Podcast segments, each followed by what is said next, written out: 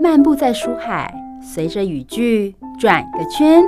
你驻足的是哪个连接词，或徜徉在哪个逗点？就让幸福小书签陪你寻味在人生智慧的每个段落。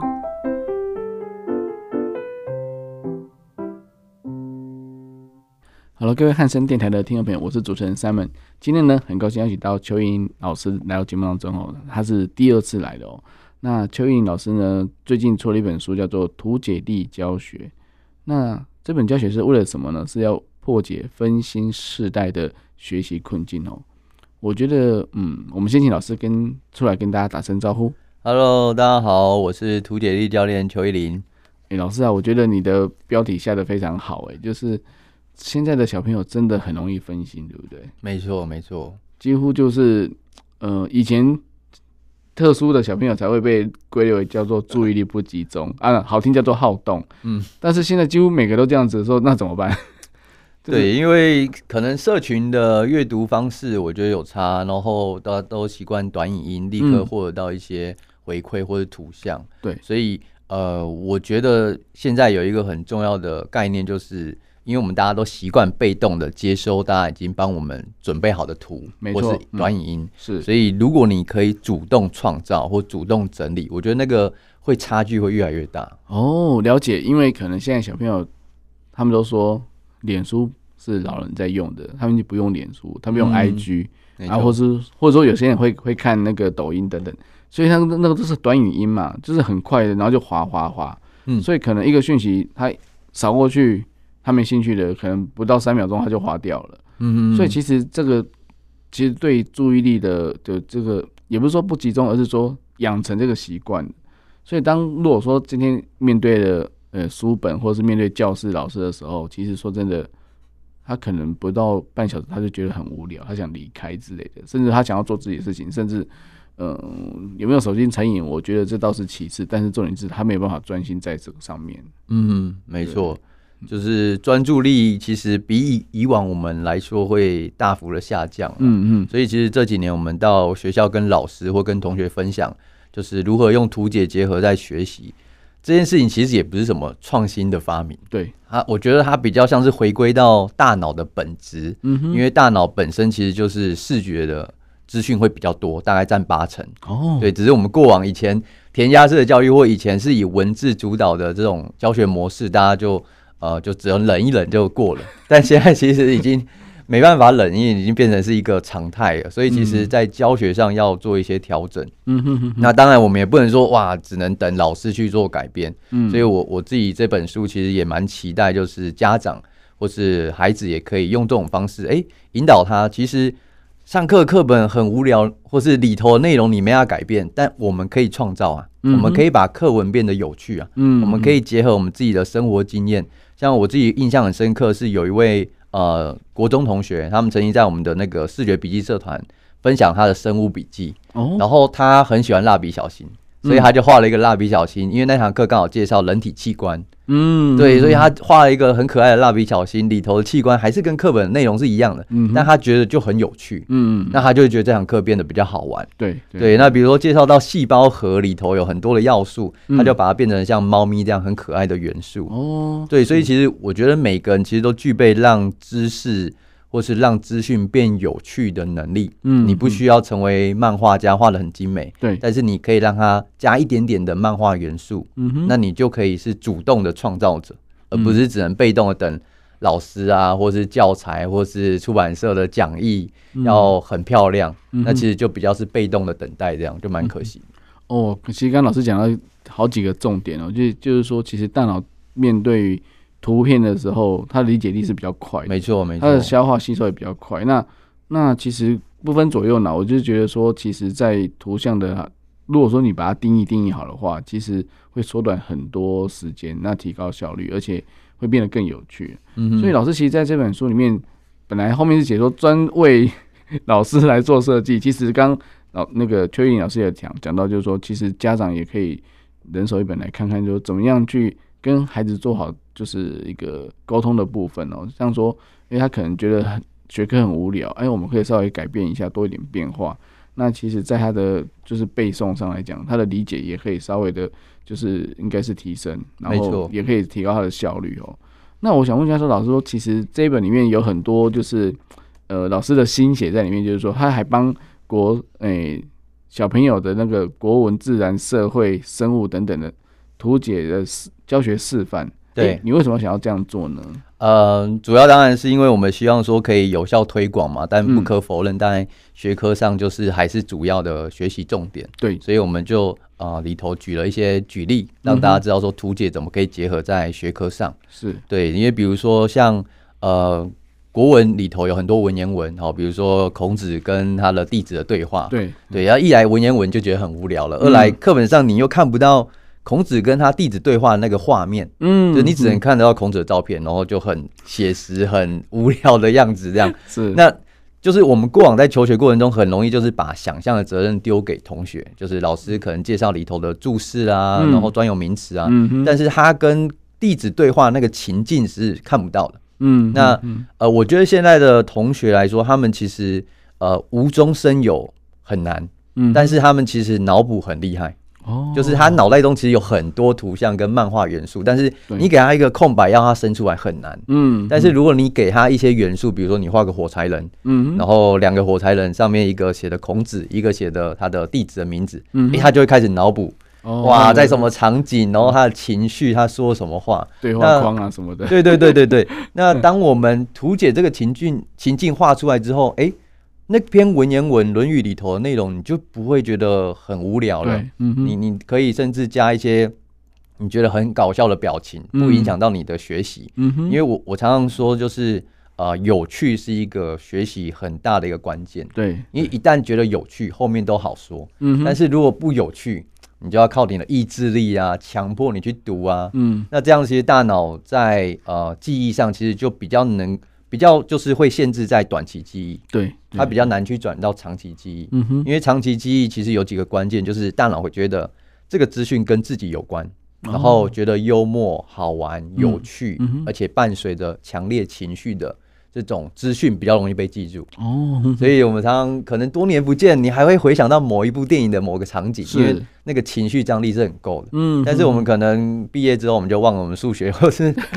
国文科在上什么了。真的哎，我们有时候会想到就是好了，有点年纪的铁达尼号就是那个那个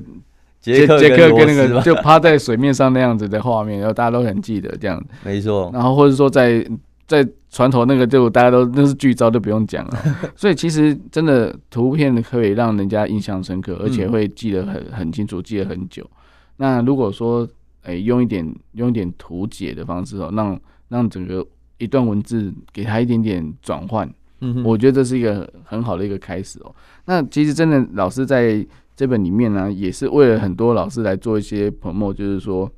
诶，有一篇叫做《我的教室不一样》哦，这个我我我觉得蛮有趣，就是说，其实国小的老师有时候很用心，那嗯就会知道说，哎、就其实应该说，现在有些家长看小朋友在进学校在教室的时候，有用心跟没用心，老师一看就看得出来。没错，对，尤其在家长日的时候，有些老师就是哦大费周章准备很多东西啊，或怎么样怎样怎样。那有些就是正常的状态。那我终终终于了解，说我小时候的老师就是为什么要在窗户旁边贴个什么东西呀、或是说后面海报贴海报区贴什么东西贴什么东西。其实原来一进教室就是学习的开始。嗯我觉得这个都是就是完全用视觉来做，呃，就是学习的学习力的任何，就是任何一一一个地方都不放过这件事情。如果说可以把它发挥的淋漓尽致的话，其实对整个班级学生的那个学习的那个就是动力是有加分的。我我没错以前没有感觉这样子、欸，但是突然从老师的这个这个就是情境模板看起来，就发现原来原来以前老师用心在这边贴个海报 啊，这边贴个名言佳句啊，然后这边贴个什么的，原来都有它的意义在这边。对，那那那个区块其实是因为我大概呃二零一九年吧，我有到国外去参加那个国外老师的视觉记录引导的工作坊，嗯然后包含我从会场走进到上课地方，嗯哼，它那个地板就会贴脚印对不对对？嗯脚印，然后里头会写一些呃你为什么要来学，哦，然后的一些背景趋势资料，所以我就嗯哼边看边走。我已经对于这堂课有一定的了解了，是，然后他就会把今天他要上课的所有的教材，嗯哼，他都直接先画好贴在墙墙上。哦对，那就是说你晃神了，呃，你不看他的 PPT，你也可以看讲义的桌面上的讲义，嗯你也可以看左右周遭的这个墙壁上的这个补充教材的内容，哦对，所以就随处都是学习的素材。那我觉得很重要的一点是，你是有选择的啦，嗯就是说我可以依照我想看什么来去先选，我要先学什么。但嗯是以前就只能眼睛就听了老师的，对每一个人步调都要一致嘛。对对，然后对我的翻到第五页，那哪怕你已经先学会，你还是要翻到第五页这样。 对对对那那就比较会让大家会觉得卡卡的，他就没有嗯选择性的这种自由。对，所以其实实我很喜欢国外，他们有一种名词叫做呃策展式的学习，哦，就很像我们嗯逛展览嘛，对不会说一定要按照步骤一个一个走，你会自由的，哎、这边人多，我先去看别的另地外一个方展对对对对我这个画作我比较想看，我待久一点，是，所以他是们就会把学习的教材素材都一次秀给你，嗯那哼依照你的步步调来学习。嗯嗯，对，嗯我觉得这个概念其实是蛮蛮关键的。欸我觉得真的很不容易，因为其实这一点在呃颠覆或是挑战老师的教学进度这件事情。哦对对，因为因为其实说真的，呃，一个教室可能墙面有限，嗯但是学科也蛮多的哦，也不可能只有国文啊，或是英文、数学等等的。所以其实老师真的要发发挥巧思，就是让让学学生就算眼神飘走，还是可以看到别的东西这样子。没 错，对，就是就是能够 keep 得住在学习的氛围里面。我我觉得这个真的是蛮有蛮有，就是蛮有趣的。而且如果说这些海报或什么是由学生自己参与来做嗯，书写或是设计的话，那我觉得这感受度更好。对，其实有一个很大的关键就是共创这件事情，嗯哼因为我那时候印象很深刻，是他原本那个教室场地是大片落地窗，然后它都贴满白纸。哦然后老师就说，这两天我们就是要把那些白纸贴都满 画满，画全部都画满。哦 是，对，然后你说白纸无中生有很难，所以他其实都提供模板给你，嗯哼，就是他可能会不断有主题，然后嗯大家就一起在那个各各自的白纸上共创。嗯哼，那画完之后，就大家可以巡回嘛，去看看大家的作品。嗯哼，就是说，大家的产出啊，大家的学习都是大家一起共共享可以看得到的。嗯哼，嗯哼，但是我们过往可能就学完了，就在大家彼此的脑袋中嘛，所以你也看不到我学了什么，也看不到其他同学学了什么，嗯哼，那其实实就会比较比较可惜。嗯哼嗯哼，我觉得老师他做了很这次，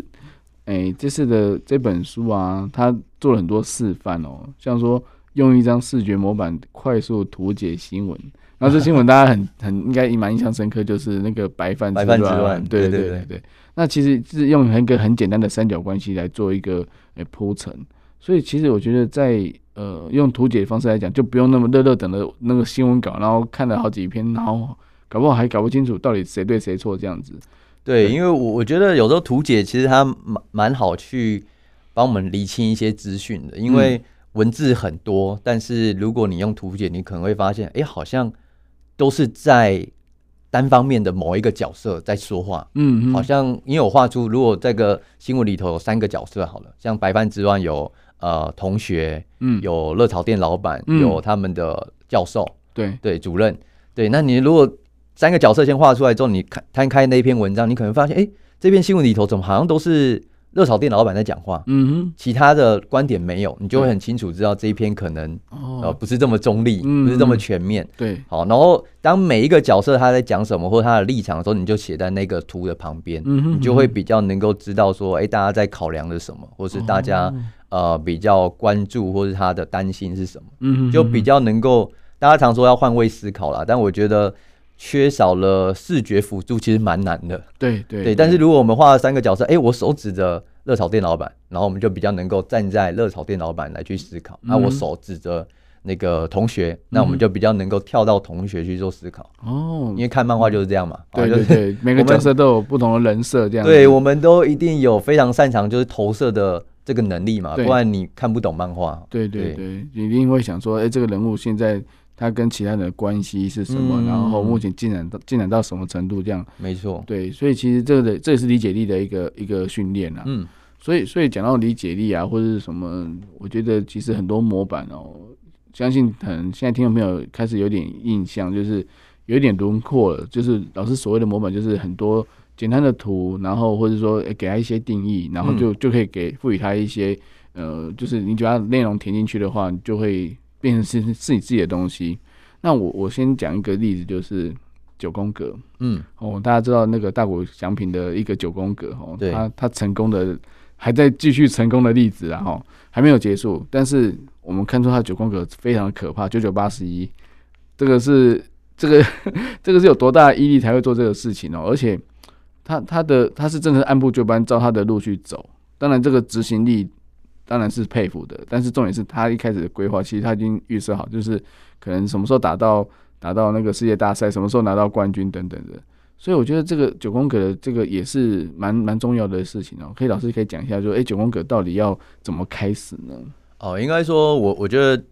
呃，过往我们在从小到大的求学过程中，在思考上，我们都很习惯抽象思考。嗯但其实抽象思考，第一个是呃很没有效率，因为大脑还要去同时记忆跟思考，很快就没电，所以你就很容易，易什么放空想睡这样。 第二个呢，其实就是抽象思考会有盲点，因为你可能思考想了很久，但如果用图解来发来看的话，搞不好只是九宫格其中一个而已。哦，对，嗯另外一个其他面向你你可能没有意识到，嗯哼所以我习惯就是先画框架在白纸上，嗯那我们把九个格子画完之后，哎、主题如果写在中间，嗯那我至少可以从八个面向去写对，啊，比如说我们带我们家小朋友去呃周末参加一些呃户外的活动，嗯哼然后大家当然拍拍照啊，很开心这样，嗯对，但是你要回想写日记，他可能就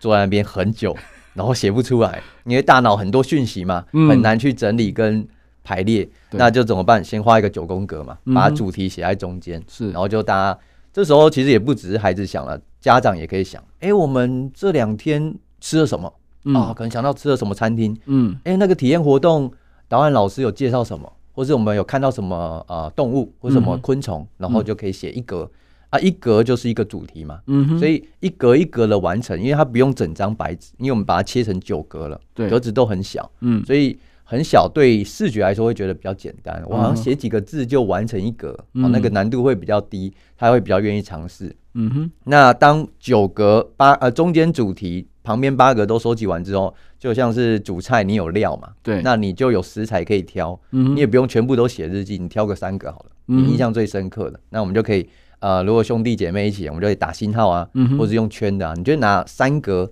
旁边有八格，大家挑三格，你印象最深刻，然后大家圈一圈啊，简单讲一下为什么嘛，嗯哼啊，其实心得就完成了，就对是对你最印象深刻的三件事情嗯啊、哼哦，或是有人圈食物，可能他比较在意吃的，对，有人可能喜欢动物，他觉得看到什么呃动物很新奇，嗯哼那心得就完成。嗯哼好，那这个其实我觉得很关键，是因为这叫做资讯处理的阶段。哦，但是我们以前好像就是资讯输入，然后就直接要输出了。嗯哼那这个其实很为难大脑，所以很容易就变流水账，就是啊、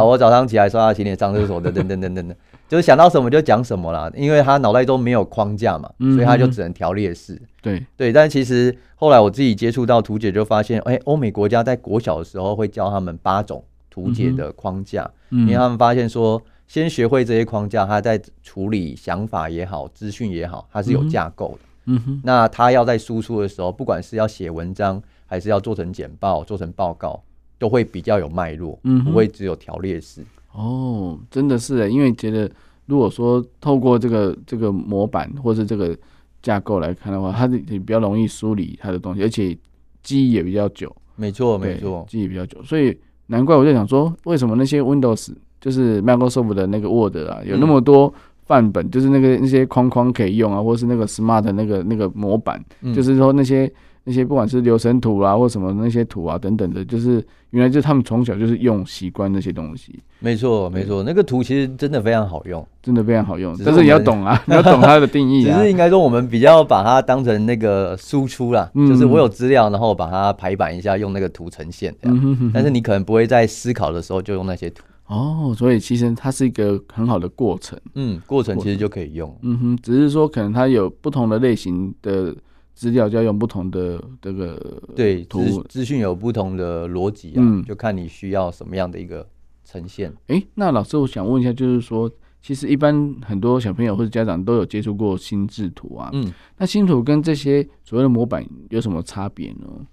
呃，我觉得心智图它比较核心的资讯逻辑就是分类，嗯哼，所以我觉得它其实是很关键的，就是我说起手式啊，嗯就是你总是要先把资讯能够分类嘛，对，但是分类完这是给自己看的，但嗯是哼如果你要对外表达，让别人看懂，要让老师看懂，诶，这时候其实你就需要搭配其他的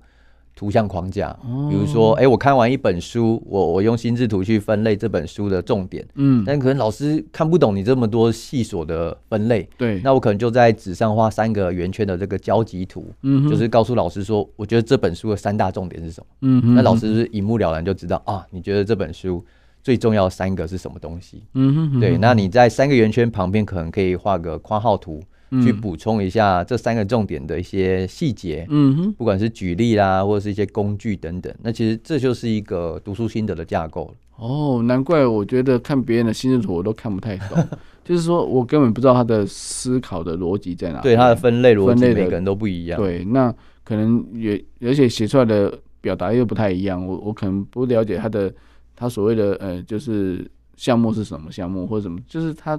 他他因为他那是他自己的东西嘛，对不是没我不错是我想的，嗯我、哼，难怪心智图还是觉得说，就算我去诶、网络上搜寻心心智图，然后跟我的像不管是学科的科目有关啊，摊开来之后觉得，诶、还有人说心智图如果照着目录做的话，等于是白做的嘛。啊，对对对，因为因为你没有重新分类嘛，嗯对，所以呃，心智图非常鼓励，就是你可以加入自己的一些想法来去做分类。嗯，对，，那其实，在学习上有一个很重要的这个练习叫提取啊，就是说哦提取，我要从我脑袋中把我学习的资讯抓出来。嗯哼，对，所以你可能诶，在上课前针对这一篇课文，你可能一知半解，你可以先画一个心智图，嗯哼，因为你还不熟嘛，哦所以你是可能画出来呃哩哩啦啦就不是这么完整。嗯，那上课后你再画一张心智图，你可能只记得八成，但这叫提取，因为你多从脑袋中把这资讯拿出来，就是告诉大脑说这个很重要，要记起来。嗯，嗯哼，对，嗯不是嘴巴讲讲，大脑就会觉得很重要。你要多做几次提取的动作。你不能用暗示的，你要真的要这样 做，这样对对，你要提取它。对所以你可能哎、诶提取完发现哦有漏掉，这时候你再回去看课本，补上那些漏掉了之后，你大脑就会印象更深刻。哦，他就确定说这是真的是要需要用到的东西，没错，没错。哦所以心智图我觉得在复习上其实很重要，就是可以去提取啊，嗯就可能上完完一堂课，你简单在一张白纸随意画一画，哎、这堂课到底上了哪些，哦，哪些重，点这样。嗯哼，嗯嗯对，，那你再回去看课本就会印象比较深刻。但如果你直接看课本，那就是单纯的抄写，其实没有动脑。就是对，老师说什么就照抄，这其实是没有动脑。那就是跟那等于是你你是你是 follow 作者或是老师的的想法而已，你没有没错嗯自己想想过这样子。哦，难怪是这样子，所以所以其实心智图也是要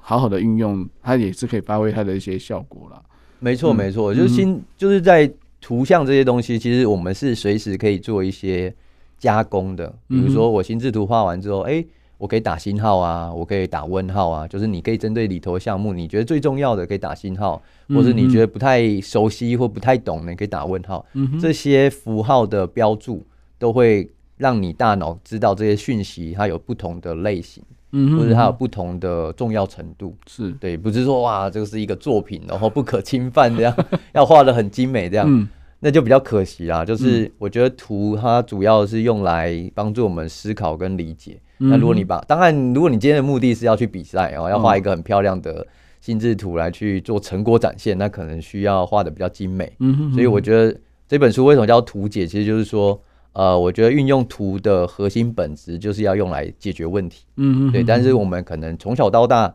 接触到画图都比较是在呃着色比赛啦、嗯写生比赛或是漫画对这些创作的目的，但其实它有还有更多的目的在，嗯，所以我不希望说，诶，大家可能熟悉心智图，或者熟悉视觉笔记，或是知识图卡。就会把它当做唯一的一个形式，我就比我就会觉得比较可惜啊。嗯哼，对，因为搞不好你今天画个火柴人，然后你就完成今天的日记， 你不一定要画的很精美，要五颜六色啊，嗯对啊嗯嗯，只要能够达成你的目标，我觉得这是比较重要的。嗯哼嗯哼，我对啊，我觉得老师其实刚刚讲了很多，其实大家都可以好好思考一下，就如何去用读解方式让自己的学习效率更高。那呃，自己的学习效率更高，代表说什么？这不单单只是学生，包含其实大人或是老师或是家长，其实都一样哦。那我再问一下老师，有两个模板我觉得蛮有趣的，就是说哦，一个是 Oreo 的、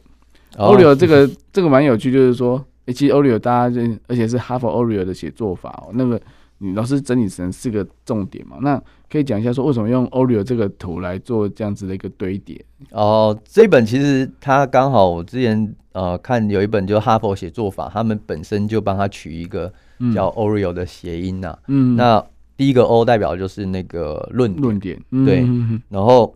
第二个就是理由，嗯就是哎、诶我我这个论点，比如说我觉得每个人都应该要做笔记，这是对我的论点。是，好，那总是要三个理由嘛？为对什么？嗯好，那有理由之后，第三个叫一嘛，一就是举例。嗯对我总是要举例，不管是我自己的经验、隔壁嗯邻居的经验，嗯还是呃某某专家或是科学研究，或是什么样的这个嗯哼佐证嘛嗯？好，哼就是举例佐证。然后最后一个 O 就是重申你的论点、哦结论，好，要让人嗯家哦，是这个做笔记是现在的每一个人的必备能力。嗯嗯好，哦那它整个论述的架构就会比较完整。嗯嗯好，那那我自己就想，哎，Oreo 嘛，就是大家熟悉的饼干，对所以你就搭配一个大家比较有趣的图像、嗯哼来去做这个架构的这个模板，其实就会觉得比较好玩。嗯哼对，因为其实说穿了，模板其实它的本质其实就是问题。哦对，但是大家最熟悉的模板其实就考卷，但你一点都不觉得有趣。你还是文字建构起来的，没错，对嗯所以我说有趣是很大的关键，因为一旦觉得不有趣，大脑就会觉得无感，就不想要思哦考，不想要参与。但是如果你加入图像，他会觉得有趣，他会想要创作，想要加入自己的一些元素，嗯同时间又完成我们想要让他思考的重点。嗯哼嗯那哼，然后画完之后又是一个还蛮好玩的作品。对对，那我觉得那就是一个非常有趣的过程，这样。对，我觉得这个我我觉得蛮享受这个过程哦，就是说其实学习的过程才是重要的，结果比其实没有那么重要，因为因为以以往我们看到的结果就是考试成绩，其实考试成嗯绩其实没有那么重要，应该是过程，因为就学生个人而言的话，其实他过程所学到的东西远远大于就是考试的结果。但是有有些可能家长会有一些迷失，就是说，哎、考试的就是在验收在这段时间的学习过程啊。但是，嗯，有时候考试难免会有一些，嗯，就是他的他觉得很重要的东西他没考啊，或者是怎么样的问题，嗯有考运的问题啊，有当天情绪上的问题啊，还有等等等很多问题。其实，嗯、可能虽然说成绩很很重要，但是不是在代表说，哎、这学生到底有没有有没有在努力啊？那还有一个图，我觉得蛮有趣的，就是龙舟图。哦，端午节的龙舟图，这个龙舟图我觉得很生动，就是说，因为里面有六个小人，对，一二三四五六六个小人，然后还有还有一些对话框框啊，对话框框，嗯我就觉得说，哎、为什么要用这样的对话框框来来做一个呃铺陈？那可以请老师说稍微说明一下，说每一个小人他所代表的的意义跟哎、应该要放什么在框框里面呢？ OK，因为刚好那时候端午节嘛，算是在年中嘛，嗯所以我想说本来就要做一个呃上半年度的回顾，是对，是然后想说那刚好应景一下画个龙舟这样，嗯然后我就想说龙舟有哪些元素，当然有那个划划桨的人，对对，那因为上半年有六六个月嘛，所以嗯我就画了六个人在划桨这样。哦，对，然后大家就可以加工那个六个月的表情，因为嗯就是哎、你觉得一月份过得不错，你就可以画个开心表情；然后嗯哪一个月觉得哦很累，就画个疲惫表情这样。嗯嗯那那就会让回顾这个过程中比较有趣。嗯那这六个人上面会有一个大的对话框，就是你可以去写说，哎、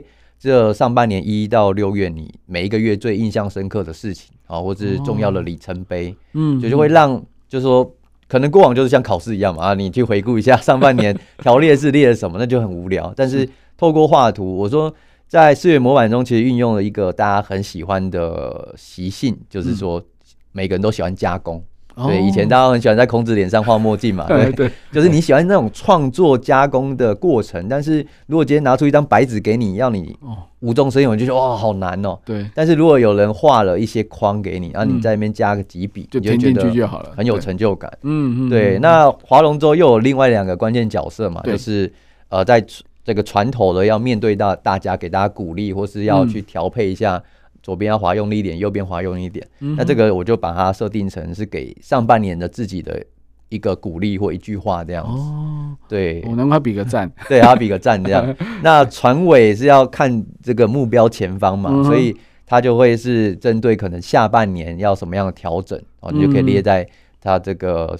这个角色他可能上面有一个对话框，是是，所以是当这张图你可能边画边写字，你就完成上半年度的回顾，嗯哼然后嗯哼画完之后这张图，诶，它也是一个蛮有趣的作品或成果，对也可以跟家大家去做分享。这样哇，真的很棒，而且简单的几几句话，几个这这个图加几句话，其实你在做分享的时候，就是一一篇很好的心得，嗯，没错。然后也不会怕担心说，哎、就是讲不出什么东西来，没有什么重点，然后其实都有嗯重点，然后然后又又可以绘声绘影的这样子生动活泼，我觉得真的是很快就马上就是，就算如果说老师说来拍个功课，哎、暑假回来之后大家暑假去哪里玩，然后大家一定很抓头啊，那怎么没样错，啊，如果说用这种方式的话，其实就很快就可以梳理好你你的暑那个这么长假的时间，你做了什么事情，然后你对于下一个学学期有没有什么新的新的愿景啊、目标啊等等的。那我觉得这是一个都很好运用的方式。我我对，因为我我觉得模板的好处就是说，它可以让那个每个人的产出快速到达六七十分，嗯嗯，那就是嗯他不，就算他不会画，他里头就是纯写字也好，至少它也是一个还蛮完整的图这样嗯子。嗯嗯，那他很喜欢画的人，他就多花一点时间画嘛，也对落差不会到太大。嗯嗯，但如果你给他一张白纸，那个不会画的就百分之百就放弃了。对，那就直接就弃对权那样子。然后很会画的，很有可能就是变成插画比赛，没有内容，哦就是图很漂 亮这样。对画比赛，对，那还有一个好处就是模板固定的格式，所以大家就可以共同讨论了。就是哦哎、诶大家都格式都一样，所以我嗯可以交流讨论。老师也可以用这个模板去收集全班的想法。哦，就可以对知道说，哎、这个地方大家怎么用的啊，或者说、诶大家的想法是什么，而且他这里直接会诊嘛。嗯，就是说，诶、一到六月，刚刚讲一到六月的，就是重点摘要时间是大家都一样，还是说，诶、大家可能有些觉得，嗯、有些干部觉得他他好累哦，就是，然后他说，诶、是不是要调整工作啊，什么之类的。没错。其实不管老师哦，其实在公司也是一样，老板也可以用这种方式来做做一个很好的一个一个铺陈哦。嗯，可以收集一下大家的意见，这样。好，那还有一张图我也觉得蛮有趣的，这一张图我觉得也蛮难操作的，就是也不是难操作啊，就是它也是蛮多可可变性的，就是那个航海图这一张。哦因为，航海图大家都觉得海贼，海贼王现在大家还蛮有名的哦。那嗯，那大家觉得说应该应该会有更多人想要做这件事情，但是其实里面有很多元素，就是有风啊，有有有帆船嘛，然嗯后有有有鱼，然后又有毛，然后又有暗礁那个石头，然后又有太阳跟那个椰子树这样，这么多东西，其实在里面老师会会不会觉得太复杂，还是说怎么样的？对，其实就是嗯，模板它其实刚刚提到，它主要就核心就是有问题嘛。嗯，但它其实很大一个特色是它有结合一个情境，嗯而且这情，境是大家熟悉的，嗯，对，所以它就会连接到他的一些生活经验。哦，但是模板有一个很重要的元素，就是说它里头所有的元素都要有意义存在。就是比如说，好，我我的航海图那艘船可能代表的是个人，或者代表一个班好了，哈，班级经营的话，它可能代表一个班。好，那那那个风代表什么意思？这风可能是助力在后面推着我们这艘船前进。那它可能代表班级经营有什么样的资源，嗯有哼谁给我们帮助，不管是嗯嗯家长、学校还是老师。那有这个暗礁嘛，可能嗯对就是在班级经营中可能会有哪些潜在的风险？哦，对，比如说有吵架啦，嗯，比如说有什么样不守规矩啦、嗯等等的，就大家可以讨论嘛。嗯嗯，那那头鲨鱼可能代表的是突发状况，哦哦，那大家可以列出来。哎、我们上学期或是这一个月，哎、我们班上有发生什么突发状况嘛？嗯大家就可以用那只鲨鱼去收集一下。哦，对啊，那个岛上可能椰子树可能代表的是我们希望这学期达成的成果嘛，比如说我嗯嗯们希望班级什么比赛可以获得不错的成绩啊、嗯我们班可以呃得到什么样的一个成果丰收这样子。嗯嗯，你就可以设定。但是就是刚刚提到的，每一个元素都要给它一个定义或是它的意义，嗯嗯绝对不会是单纯的装饰。因为哦如果有在模板里头有任何图是单纯的装饰呢，我们很容易会切换成另外一个创作模式啊，嗯就开始哎、是不是要画个螃蟹？是不是要画个海鸥？是不是要画个鲁夫？那这时候就是它就变创作比赛，哦它就失不焦会去了思哈考嗯嗯，这个图代表什么意思。哦，原来是这样，所以所以。诶，这样在书中的例子的话，那个毛就是班级的原则，就很像对班班规那班样。规没对错对没对错，哦，就是说这是一个定定律这样子是没办法去跟动的、嗯，哦，所以它是，所以每个图像都有它自己的定义哦，那对，就看老师想要引导同学们去讨论什么。嗯，对，那他也会不会这么的硬邦邦，这么无聊？就是啊，我们来讨论班 规吧，或者是或者我们来讨论一下上上学期发生什么事情吧，就嗯感觉好像在拷问这样。好像是在检讨会那种概念，对 对对对，那一样嘛，又回归到大脑，觉得无聊嗯就不会想参与你，就放也空不会想记忆， 哎，就那他就就是被动的，你说什么就配合这样。哦，对，那其实就后面的讨论就很很就变一言堂，老师很辛苦。对，就是好像都讲都是他一个在讲，然后他又不想这样子，但是又大家的反应就是就是比较嗯仔细冷层淡层这或样是的，觉得没有参与感啊、对对其实对大家都希望有参与感，但是如果那个难参与的难度太高，大家就会觉得哦，那就先放弃这样。 嗯嗯嗯嗯嗯嗯，所以我觉得其实在，在真的图解的方式，真的可以让大脑可以转换一下，等于是说它它可以切换到有趣的想法，那也可以激发出它的创意哦。没错，没错。嗯我我自己觉得《图解》这一本呃，《图解力教学》这本书，其实最核心的就是，我觉得每一个人都具备让知识或资讯变有趣的能力，嗯，嗯就是每个人是可以创作的。嗯因为现在我会发现有些状况就是说，大家习惯图文嘛，对，那就是啊，这个有图我才看啊。比如说历史是一群喵，哇，把历史画得很可爱，这个我有图我才看。嗯那没有图的我就不看。嗯，那这时候其实就啊，有些很专业的或是呃也很棒的知识，但它可能没有图解版，嗯那你就不看。呃，这个知识有科学的动画，那我才 看；没有我就不看。那其实你就很被动，啊对就是你只能等人家帮你处理好哦，图解你才接受这资讯，那其实嗯你就很被动的，呃，任人宰割嘛。就像说很多高科技分子他们。第二外国语言都选德文，因为德文它的发展比较快。嗯啊，如果你要等它翻译过来的话，哦，要等很久， 那种没概错念吗？没错，现在其实就是在等那个图文的嗯翻译，这样、是就是是是没有图文翻译我就不看，那我觉得嗯就蛮蛮、可惜的。是是，对对对，其实如果化被动为主动，就是我们自己来画嘛。嗯那多练习之后，可能就越来越熟练。没错没那错，那其实如果有这样的创意的话，其实也可以跟同学啊，或是家长跟孩子一起讨论的时候，就慢慢的操作越来越习惯之后，甚至可以可以跟小朋友讲说，哎、你选一张图板模板吧，我们来创作一下，我们来、嗯我们来来操作一下，看看怎么样去把哎、这这个旅游的游记啊，或或者跟像刚老师所所举例的，就是把它稍微列出来，用九宫格的方式，或者用其他方式，其实这样也是一个很好的一个亲子沟沟通，或是诶亲子的一个诶怎么讲，嗯就是相处的一个模式。啊，我我自己很喜欢用图解的概念，就是说它可以去填空了。嗯比如说像我们在今年年初去那个清迈玩，然后哦，清迈我很们就发现一个有趣的状况，就是说在清迈好像当地没什么红绿灯，哦，为什么？因为对大家都没在看嘛，所以还是参考有一哦用的个框架就是中间写嘛，你你观察到的现象嗯哼，就是清迈没有红绿灯，嗯哼然后左边可能就会有三个箭头，就是嗯你觉得可能的原因是什么？嗯那哼，我就跟我们家小朋友讨论一下，哎，为什么清迈没有红绿灯？对然后说啊，没钱吧， 啊，或者是不需要，或者是地很大。当然，我们讨论出来没有这么完整嘛，所以我们是就会这样主动上网去看，哎，到底对清迈为什么没有红绿灯？后来就发现啊，第一个就是当然政府预算，因为它嗯比较偏僻，对，然后地比较大，所以它其实不需要像市区这样有嗯红绿灯的交通管制。没有那么繁忙啊。对，那还有一些原因，可能是因为佛教国家，所以他们其基本上蛮自动自发会礼让行人。嗯哼，嗯哼，对，但是这是原因嘛？那没有红绿灯可能会导致哪些后果？嗯那我们就可以讨论一下啊，可能有车祸，嗯车祸率可能会比较高，可能就是过马路很可怕，因为嗯我们那时候就觉得。哇，到底什么时候要过啊？没有任 何，然后就看到当地人就这样，哇，很大累累，直接过去这样。哦，那就是绝对不会是行人地狱就对了。 对，就是一个现象嘛。但我们过去可能就哦，没有红绿灯，就这样没了。嗯哼，但是你透过图解框架，你就可以跟他讨论，跟他对话。哦，嗯我觉得得这是呃蛮难得的，可以跟亲子去跟孩子一起讨论啊，不然嗯永远就是好不好吃、好不好玩没了。 就是，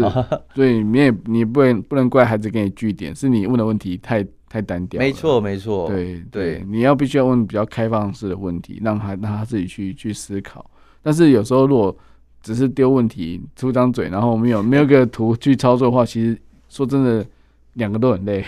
对，因为抽象抽象思考太难的话，他一定就说不知道嘛。那、那有又有据点又，哎据点，对，所以你透过图像，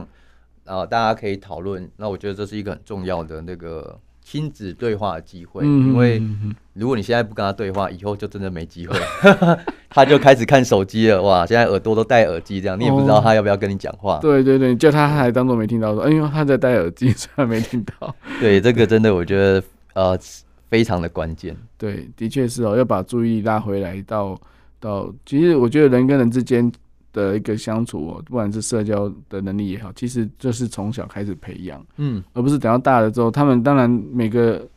可能每个学生都有自己的相处方式，但是总不能说就是据点来据点去啊。甚至我有次在餐厅看两个年轻人在吃饭，两个是看着手机，然后在传 来，我说哇奇怪，开口很难吗？ 面对面都要传 传来这，样，对，就就觉得说，这这个实在是，哎，我真的不知道该怎么说哦。但是我觉得说，其实从图像来讲的话，或至少大家愿意坐下来，然后面对面讨论，然后写下来，我觉得这个都是一个很好的过程。嗯，没错。最后我再讲讲一下，老师是不是在线上有个课程，就是图解力全攻略啊？嗯，对，就是呃，因为我自己从二零一五年接触到图解这个领域，嗯然后从视觉笔记啊、图解思考一路摸索这样。那这几年其实到很多学校或到企业去做分享，嗯哼我觉得说，毕竟一个人时间有限啊，所以、嗯呃，这样的方式、这样的内容怎么让它拓展出去？所以是我想说，我把它录制成线上课程，嗯哼，嗯哼对，，那把它放在我们自己的图解力学院的网站上。哦啊好、所以如果大家有兴趣，只要输入呃图解力学院就可以找到我们这一堂课。嗯哼，那里头呢，我们会把呃图解运用在思考、笔记跟沟通三个面向，拆解成三四个单元。嗯，嗯好、那，录制课程大概会是五个小时以上，嗯然，后在明年二零二四年，就是我们每个月都还会有一次的线上主题分享。哦，对，所以嗯就是希望能够持续的带着大家，呃，让图解变成是一个生活的习惯。嗯哼，啊，因为我觉得，得这件事情真的是非常的重要。就是我常常跟很多人说，就是我觉得文字啊、可能就是我们的惯用手，对但你还有另外一只手，非惯用手，它就是图像。对嗯对，所以如果你只有文字，你就是一只手在做任何事情。嗯好、哼，那嗯当当然我们都知道，双手并用一定比单手来的更有帮助嘛。没错，没所以错呃，启动图解其实就是让我们双手可以并用，就嗯图哼跟文不是说要用图来取代文字，而是让嗯这两者可以更有效的去做结合，不管嗯哼是用在思考啦、笔记啦，嗯还是沟通上，我觉得都可以带给大家一些帮助。嗯哼哼，我特别讲一下哈，其实刚刚在录音之前，我有先跟老师聊过一阵子，就是说，其实图解力的这件事情的学，呃，图解力教学还有学习这件事情，不是只有学生跟小朋友而已，其实家长跟老师，或者说在职场上的人都嗯需要。为什么？因为刚刚我我就跟他分享说，其实很多呃简报啊，我们刚刚有提到说，就是就是微软的很多模板都很好用嘛，那没错，我们有时候还不会用。嗯哼然后老师就讲到说，诶，其实它有些图啦，你就可以用那个来做所谓的简报的设计。有时候简报